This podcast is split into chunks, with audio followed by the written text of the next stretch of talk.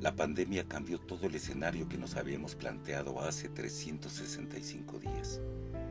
El año de 2020 ha sido un recordatorio para todos nosotros de que en la vida lo más importante es la salud y que sin ella nada se puede hacer. Hemos retomado la unión familiar que la vida acelerada nos había quitado.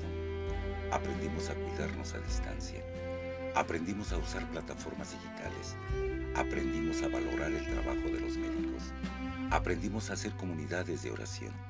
Aprendimos a apreciar más el tiempo y a las personas. Nos hemos reinventado para sobrevivir. Adaptarnos a una nueva realidad ha sido el desafío que hemos enfrentado en estos últimos meses del año que termina. Es doloroso recordar a aquellos que ya no están con nosotros, amigos, compañeros, familiares y que perdieron la batalla.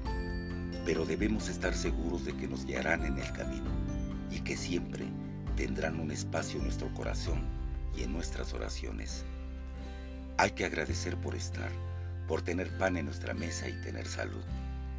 Este 2021 puede ser más esperanzador. Por eso, afrontémoslo con ilusión. Cierra los ojos, piensa en todo lo que te hizo sonreír el año que termina y olvídate de lo demás. Que todo lo que llegue sea mejor de lo que buscas, dure más de lo que esperas y te haga más feliz de lo que puedas imaginar. De todo corazón, feliz año nuevo.